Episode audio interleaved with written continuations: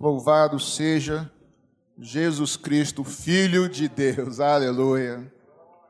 Meus irmãos, como o pastor Paulo já disse aqui, anunciou, eu estou muito feliz hoje de poder estar lançando meu primeiro livro, não sei se de muitos, mas acho que de alguns sim. Eu sei, estou muito grato a Deus por poder compartilhar né, em texto escrito um pouquinho da um pouquinho do que a graça tem feito na minha vida, a verdade é essa, porque eu, assim como a maioria de vocês, nós fomos alcançados por essa maravilhosa graça. E esse livro começou quando eu estava lendo a carta do apóstolo Pedro. E em certo momento, no final da carta, ele, ele escreveu assim, no finalzinho, nas suas saudações, no final, né? Ele diz assim, e depois no livro você vai ler com mais calma. É, Meus irmãos, eu, o que eu acabei de escrever para vocês de forma breve ou brevemente, é a verdadeira graça de Deus na qual vocês estão firmes. E aí isso saltou aos meus olhos, eu falei, se Pedro disse que o que ele acabou de escrever é a verdadeira graça de Deus, duas coisas. Primeiro, é porque existe a falsa graça de Deus. Parece graça, mas não é graça. E segunda coisa é, eu precisava voltar no livro de Pedro, na carta de Pedro, e eu comecei a trabalhar no livro os diversos aspectos da graça de Deus, porque a graça não apenas salva, a graça de Deus tem vários aspectos, no aspecto familiar. A graça de Deus, eu falo no livro sobre os dramas, sobre as dores, sobre as lágrimas da nossa vida, relação das nossas tristezas com a graça de Deus. Falo sobre identidade, quem nós somos através da graça de Deus. Falo sobre inúmeras coisas do dia a dia, vivência, relacionamento familiar com a graça de Deus. Enfim, o Pedro escreveu, o apóstolo Pedro, diversos aspectos da graça de Deus, da maravilhosa e verdadeira graça do Senhor, que não apenas salva. E eu estou muito grato a Deus, grato pela vida do meu pastor Paulo, pastora Claudete, nossos pastores, vida da minha esposa, pela vida de vocês, porque pastor só existe porque tem ovelha, né, pastor? Quem se intitula pastor, eu só sou pastor porque vocês me reconhecem como tal. Porque senão não seria pastor. Porque pastor é uma função, é ajudar, cuidar, eu não sei todas as coisas, estou caminhando, estou aprendendo, sou novo no ministério, mas tenho um coração para aprender. Quero aprender e quero continuar abençoando vocês. E creio de verdade, irmãos, não porque fui eu que escrevi, mas por causa da relevância do tema. Eu acredito realmente que esse livro, todo cristão, principalmente nos nossos dias, precise ler, para que você não seja enganado e, pelo contrário, para que não falte na sua vida nunca, jamais, a verdadeira graça de Deus, tá bom? Então quero encorajar você a comprar, a ler por causa do conteúdo do livro. Me abençoou em produzir esse livro, escrever. Eu já reli várias vezes, depois que lançou, eu fui ler, pela, eu li uma vez já no papel, porque foi o primeiro livro, tem isso, né? Eu fui ler de novo e me abençoou lendo, porque é a palavra de Deus, irmãos. A verdadeira graça de Deus não é do pastor Patrick, do pastor Paulo, é do Senhor, é do Senhor Jesus. Amém? Então quero te encorajar a comprar. É apenas 20 reais, tá bom? É, acabando o culto, Vamos estar vendendo ali, naquela saída, na saída lá atrás e aqui embaixo na escada também. Três lugares para tentar não aglomerar, ou o menos possível, tá? Nos três lugares você pode pagar com dinheiro, pode pagar com Pix, tá? No seu aplicativo, a maioria tem que é rapidinho, só mostrar o comprovante na hora, já te entrega um livro. E agora lá atrás é o único lugar que além de dinheiro e Pix vai ter também a maquininha, que é passar o cartão rapidinho, pode passar lá, tá? Então compre, abençoe nosso ministério, abençoe, seja abençoado com o livro. Se você tem algum irmão, parente, amigo, familiar que seja cristão ou que simpatize com o Evangelho, eu tenho certeza que esse livro vai ser instrumento de bênção para a vida deles. Amém, queridos? Estou muito alegre. Eu queria compartilhar em cima do, da primeira carta de Pedro, pregar hoje, nos minutos que eu tenho, que foi o texto que foi o tema que me inspirou, melhor, a carta que me inspirou. É, 1 Pedro, agora no capítulo 1, e eu vou compartilhar um pouquinho com você Enquanto o Dani traz também um copinho d'água, por favor. Capítulo 1 de 1 Pedro, primeira carta do apóstolo Pedro. Eu vejo muita coisa de literatura sobre o apóstolo Paulo e pouca coisa sobre Pedro, né? Então vamos pensar um pouquinho sobre Pedro hoje. Todos acharam 1 Pedro? Posso ler devagar com vocês, bem devagarzinho? vou lendo e vou explicando. Podemos fazer isso hoje? A gente vai um versículo e conversa um pouquinho, depois vai. Bíblia aberta no seu colo. Eu quero ler a partir do verso 3 para você. Ou para começar, apenas o verso 3. Diz assim o apóstolo Pedro: Bendito seja o Deus e Pai de nosso Senhor Jesus Cristo, que, segundo a sua grande misericórdia, nos gerou de novo para uma viva esperança pela ressurreição de Jesus Cristo dentre os mortos. Só isso por enquanto. Vamos orar, queridos? Jesus, muito obrigado pela tua maravilhosa graça. Se não fosse ela, nós não estaríamos aqui.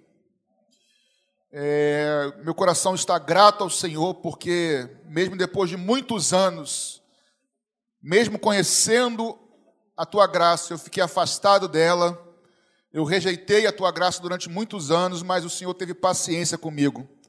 O Senhor me amou e hoje eu estou aqui tendo o privilégio de compartilhar sobre o Senhor, que é maravilhoso, Jesus. Abençoa a tua igreja hoje aqui, aqueles que estão conosco também pela internet. Fala conosco de maneira simples, de maneira clara nessa manhã, em nome de Jesus. Amém, queridos? Bem, o apóstolo Pedro ele vai discorrer toda a sua carta falando sobre a graça de Deus, sobre as inúmeras, os inúmeros aspectos né, da, da graça divina. E a verdade, irmãos, que a graça de Deus sempre existiu. A gente acha que a graça de Deus começou quando Jesus morreu na cruz e ressuscitou. Não. Foi a graça de Deus que sustentou Adão e Eva de não serem fulminados naquele momento, porque eles pecaram. E quem peca deve morrer. Então a graça sempre existiu na história. Foi a graça que sustentou Adão, Abraão, Isaac, Jacó, José, Moisés, até que em Cristo essa graça foi revelada ao ser humano de maneira mais ampla e poderosa e nos alcançou. E aqui o autor, o Pedro, ele começa dizendo: Bendito seja o Deus, nosso Senhor Jesus, que na sua grande misericórdia, ou seja, ele não imputou sobre nós o que nós merecíamos receber. Isso é misericórdia. Deus não fez conosco aquilo que nós merecíamos receber pelas nossas faltas e infrações, mas pela sua graça ele fez algo que nós não merecíamos. E é por isso que eu e você estamos aqui. E o texto diz que nós fomos gerados novamente para uma viva esperança. Irmãos, o Evangelho de Jesus Cristo, eu dizia um pouquinho disso lá, na, lá em cima na classe de EBD, o Evangelho de Jesus Cristo não consiste em sentar em bancos confortáveis azuis somente. O Evangelho de Jesus Cristo não diz respeito somente a levantar as mãos e cantar louvores bonitos, e isso é maravilhoso. O Evangelho de Jesus Cristo diz respeito a que eu e você estávamos perdidos, estávamos condenados, estávamos afastados do Senhor, mas Ele nos amou de tal maneira o Evangelho de Jesus Cristo diz respeito a Deus fazendo algo por nós que nós não merecíamos. E aqui o texto vai dizer, Pedro vai dizer que nós fomos gerados novamente. Eu não sei se você tem um entendimento, e é, é difícil mesmo de ter. Jesus Cristo como Filho de Deus, o primogênito. Preste atenção, eu dizia isso de manhã na aula. Olhe para cá. Ele é eterno em sua glória. Deus Criador, poderoso, sem princípio nem fim. Ele abre mão da sua glória. Ele se faz homem, vem à terra, morre sem pecado, ressuscita, ou melhor, ele nasce gerado pelo Espírito Santo, morre, ressuscita, recebe um corpo glorificado, sobe aos céus e recebe o nome que é sobre todo nome, e recebe uma herança porque ele foi fiel até o fim. E da mesma maneira, nós que cremos no Senhor Jesus, na sua graça, no seu sacrifício, no seu amor, também agora recebemos a natureza divina. Recebemos o Espírito Santo em nós, por mais doido e incompreensível que isso possa ser o nosso olhar e entendimento. E agora, como templo do Espírito Santo, nós somos filhos de Deus, aleluia. Nascemos de novo, gerados pelo Espírito Santo. E estamos na nossa caminhada cristã. E um dia, ou muitos já morreram, fiéis ao Senhor ou os que não morrerem, serão arrebatados quando Jesus voltar, não importa. Mas nós também teremos os nossos corpos glorificados, transformados, também subiremos assim como o primogênito subiu, e reinaremos com Ele por toda a eternidade, porque somos co-herdeiros com Cristo. O Evangelho é algo tremendo, irmãos. Poderoso, é a manifestação de um Deus poderoso. Eu inicio meu livro falando, não vou entrar aqui na pregação, na pregação sobre isso, mas falando sobre esse Deus soberano tremendo que nos amou, cuja o fato de nos dar livre-arbítrio não exclui a sua soberania. Ele é soberano mesmo nos dando livre-arbítrio. Tamanha a sua soberania. E aí Pedro vai dizer que nós fomos gerados de novo, irmãos, por uma viva esperança. Nós vivemos em dias difíceis, não vivemos, irmãos? Nós vivemos em dias difíceis com corona, com covid, agora o Alexandre, que é um jovem novo, mais conhecido como Beiço, pelos amigos íntimos, cresceu nessa igreja, desde pequenininho, está entubado, situação grave no hospital, com mais de 50% dos dois pulmões comprometidos, já com problema renal, mas nós cremos num Deus poderoso que pode intervir. Ore por ele. Mas o fato, irmãos, que eu não, sei, eu não sei você, mas parece que nós não sabemos muito o que vai acontecer no futuro. Você não sente isso? Uma incerteza no ar. Uns dizem uma coisa, outros dizem outra coisa. Mas o fato é, irmãos, que Pedro está dizendo que aqueles que nascem de novo, aqueles que são alcançados pela verdadeira graça de Deus, esses nascem de novo e são gerados de novo para uma viva esperança. Vou repetir para se dá um glória a Deus mais, mais alto. Vamos lá. Nós fomos gerados para uma viva esperança. E por que viva a esperança? Pelo menos por dois motivos. Primeiro, primeiro porque, porque o nosso Redentor. Primeiro porque a viva esperança, porque a nossa esperança não é o futuro que está por vir somente. Isso também. Mas a nossa esperança, pastora Claudete, é porque o nosso Senhor está vivo. Ele é a nossa esperança. Ele morreu o terceiro dia, mas nós cremos e pregamos um Jesus Cristo crucificado, sim, mas um, um Jesus Cristo ressuscitado ao terceiro dia, vivo e que cuida de nós, queridos.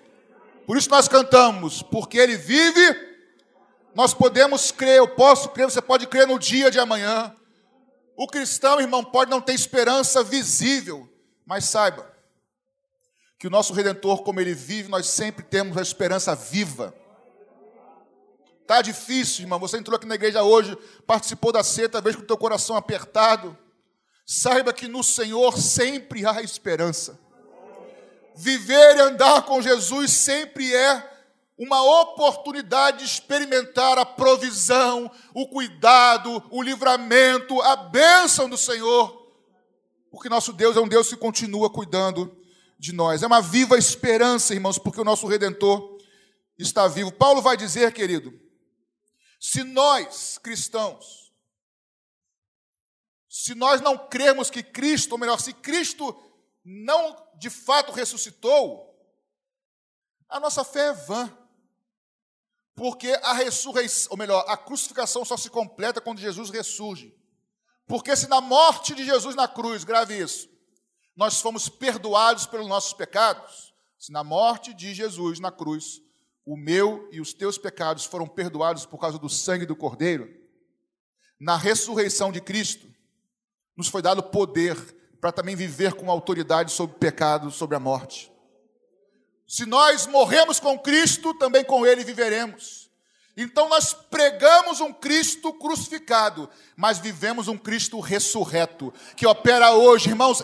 A graça de Deus é tão poderosa para nos salvar, como ela é poderosa para nos capacitar a enfrentar cada luta e cada dificuldade do dia. Eu tenho certeza que se eu fosse aqui abrir o microfone, inúmeras dificuldades ou impossíveis seriam aqui. Pastor, eu estou passando por isso.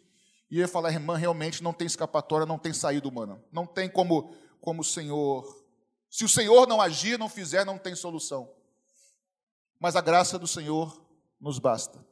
Ela nos sustenta. E aí Pedro continua no verso 4 dizendo o seguinte: Nós fomos ressuscitados, né, gerados de novo para a viva esperança por meio da ressurreição de Jesus, para uma herança incontaminável que jamais perecerá ou perderá o seu valor, guardada nos céus para vós. Irmãos, Aqui pode haver lágrimas e há lágrimas. E eu falo muito sobre o sofrimento nesse livro, em alguns momentos, em algumas partes. Porque, eu já vou antecipar aqui, o Evangelho, irmãos, não é uma receita mágica para nos privar de dores e sofrimentos da vida. Eu queria que fosse, talvez também, mas o Evangelho não é uma receita mágica, nem é uma promessa de não mais dor e não mais sofrimento dessa vida. Deus nos livra de muitas coisas, mas algumas coisas nós vamos ter que passar. Se Ele passou, por que, eu não vou passar? Não é verdade, irmãos? Será que alguém aqui é, eu sou melhor que Jesus? Alguém pode dizer isso aqui? Se ele passou, por que, que eu e você não vamos passar? O Evangelho não é isenção de problemas. Mas ele disse: tem de bom ânimo. Tem de bom ânimo. Levanta a cabeça. Primeiro, porque eu vou estar contigo todos os dias. Eu não vou te abandonar em nenhum momento. Eu comecei uma obra na sua vida, eu não vou te largar no meio do caminho. Então anime-se. Levanta a cabeça e anime-se, porque há uma esperança viva. O que hoje é de um jeito, amanhã Deus pode ser, intervir ser diferente, creia. E o texto diz que nós temos uma herança incontaminável, irmãos, que é guardada para nós no céu. É uma esperança que governo não pode roubar, Covid não pode roubar, aleluia. Sofrimento, lágrimas não podem roubar. Nós temos uma herança guardada nos céus para nós. O Evangelho não diz respeito só ao céu, começa agora, mas existe uma promessa na eternidade para todos aqueles que creem. Uma herança que nada rouba, nada destrói, nada corrói e é guardada, Deus preserva para mim para você o que Ele tem separado para a gente. Agora, olha que interessante o que Pedro diz agora nesse texto, porque no verso 4 que eu li, diz que essa herança ela é guardada nos céus para nós. Confere aí, gente, na Bíblia. Vamos lá, Bíblia aberta aí no colo. Finalzinho do verso 4. Essa herança, ela é guardada para nós nos céus. Certo ou não? Sim ou não? Sim. Agora, olha o verso 5. Que pelo poder de Deus, vocês são guardados mediante a fé, para a salvação preparada para se revelar no último tempo. Então, atente para cá, olhe para mim. Deus guarda a herança no céu para nós. Mas ele não só guarda uma herança. O texto está dizendo, Pedro está dizendo o seguinte: que além de Deus guardar a herança para nós, Deus nos guarda também para herdar essa herança. Outras palavras, no meio da sua luta, no meio dos seus questionamentos, das suas incertezas, porque eu não sei se eu vou frustrar você com isso, mas eu também tenho vários questionamentos, irmãos. Você também não tem? Mas eu também tenho certezas que eu não negocio. Algumas coisas você pode questionar, outras coisas você tem que se agarrar com o Senhor, a tua palavra diz e ponto final, eu fico com o Senhor até o fim. Se existe uma salvação, um corpo glorificado, reservado e guardado para nós, irmãos, o texto está dizendo o seguinte: que a graça de Deus, a cada dia, no meio das suas questões, no meio das suas lutas, no meio dos seus choros, no meio dos seus dramas, no meio das suas incertezas, Deus também te guarda para você herdar aquilo no final. Irmão, alguém te amou como o Senhor Jesus? Por que, que ele te deixaria no meio do caminho? O maior interessado em te levar até o fim é o próprio Senhor Jesus. E o texto diz que, pelo poder de Deus, Aqui nessa tradução está virtudes, mas aqui está poder, mesma coisa. O poder de Deus nos guarda, mas o poder de Deus nos guarda através do quê? Da fé. O poder de Deus se manifesta em nossas vidas para nos guardar, mas é mediante, é através, é por meio da nossa fé. É por meio do que nós cremos, irmãos.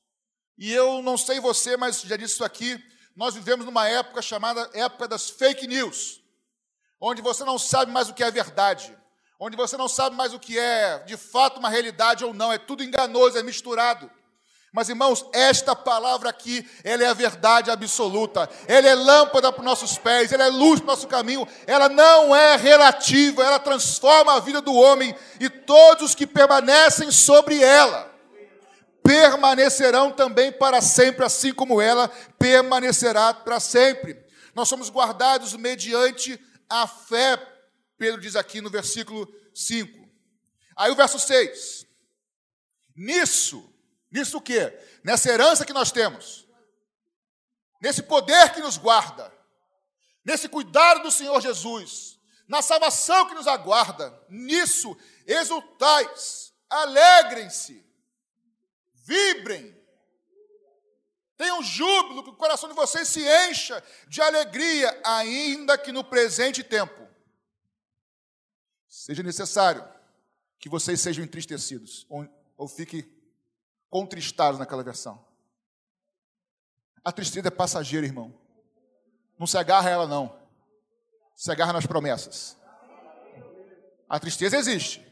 As lágrimas são reais. Vou repetir, mas não se agarra nela, não. Porque o choro pode durar uma noite, mas a alegria vem pelo amanhecer.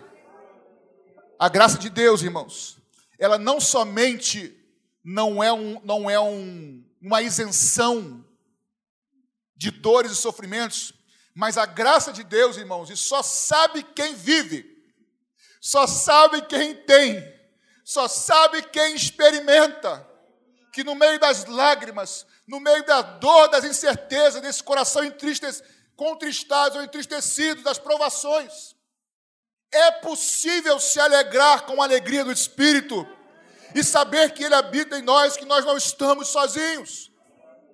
É possível ter uma alegria louca para o mundo, mas o poder de Deus para aqueles que são salvos é possível, querido. É uma alegria que o mundo não entende, não tem, repito, como explicar. Nisso alegre-se, verso 6, ainda que no presente e breve tempo seja necessário que vocês sejam entristecidos ou contristados por várias provações.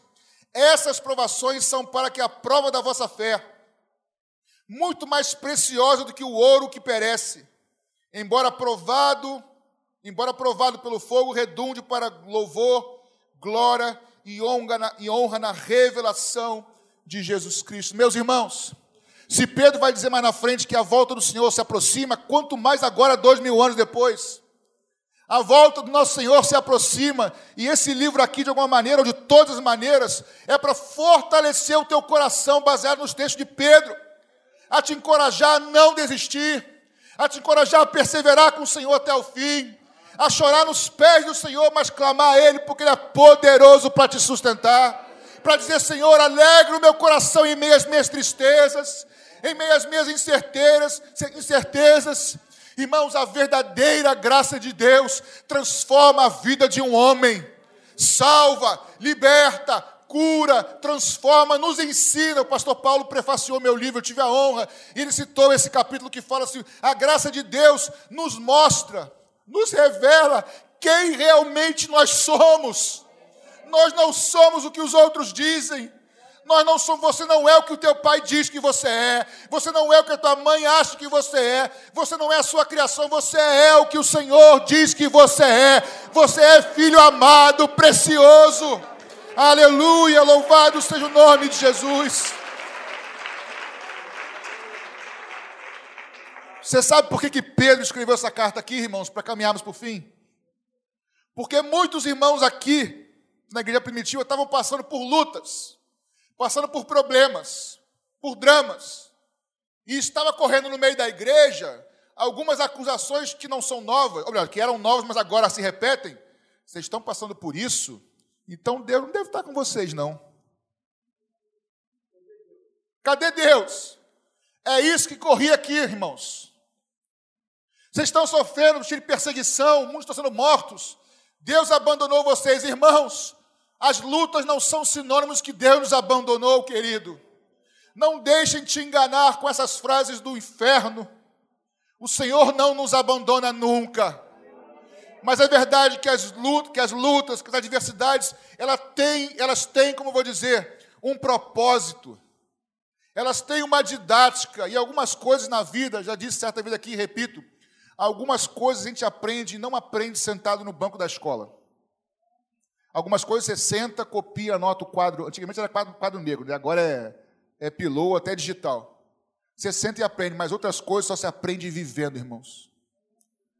E as coisas que nós passamos muitas vezes é Deus nos ensinando, é Deus nos cuidando. Quando Deus diz, não vai por aí, meu filho, vai por ali, é cuidado de Deus. Quando Deus diz, haja assim, não haja assado, é cuidado do Senhor. E esse povo aqui estava passando por lutas e sofrimentos no meio de tristezas. E alguns diziam para eles: Isso aí deve ser porque Deus abandonou essa mensagem do Evangelho. Não está muito, não, porque se fosse o Evangelho verdadeiro, não teria dor. Isso é engano, querido. Mas a verdadeira graça de Deus nos ensina a passar pelo meio da dor, a passar pelo meio da, da tribulação, a passar pelo meio das lágrimas, fiéis e firmes com o Senhor, construindo nossas casas sobre a rocha que é inabalável. Eu queria te incentivar nessa manhã a que você, no meio das tuas dores,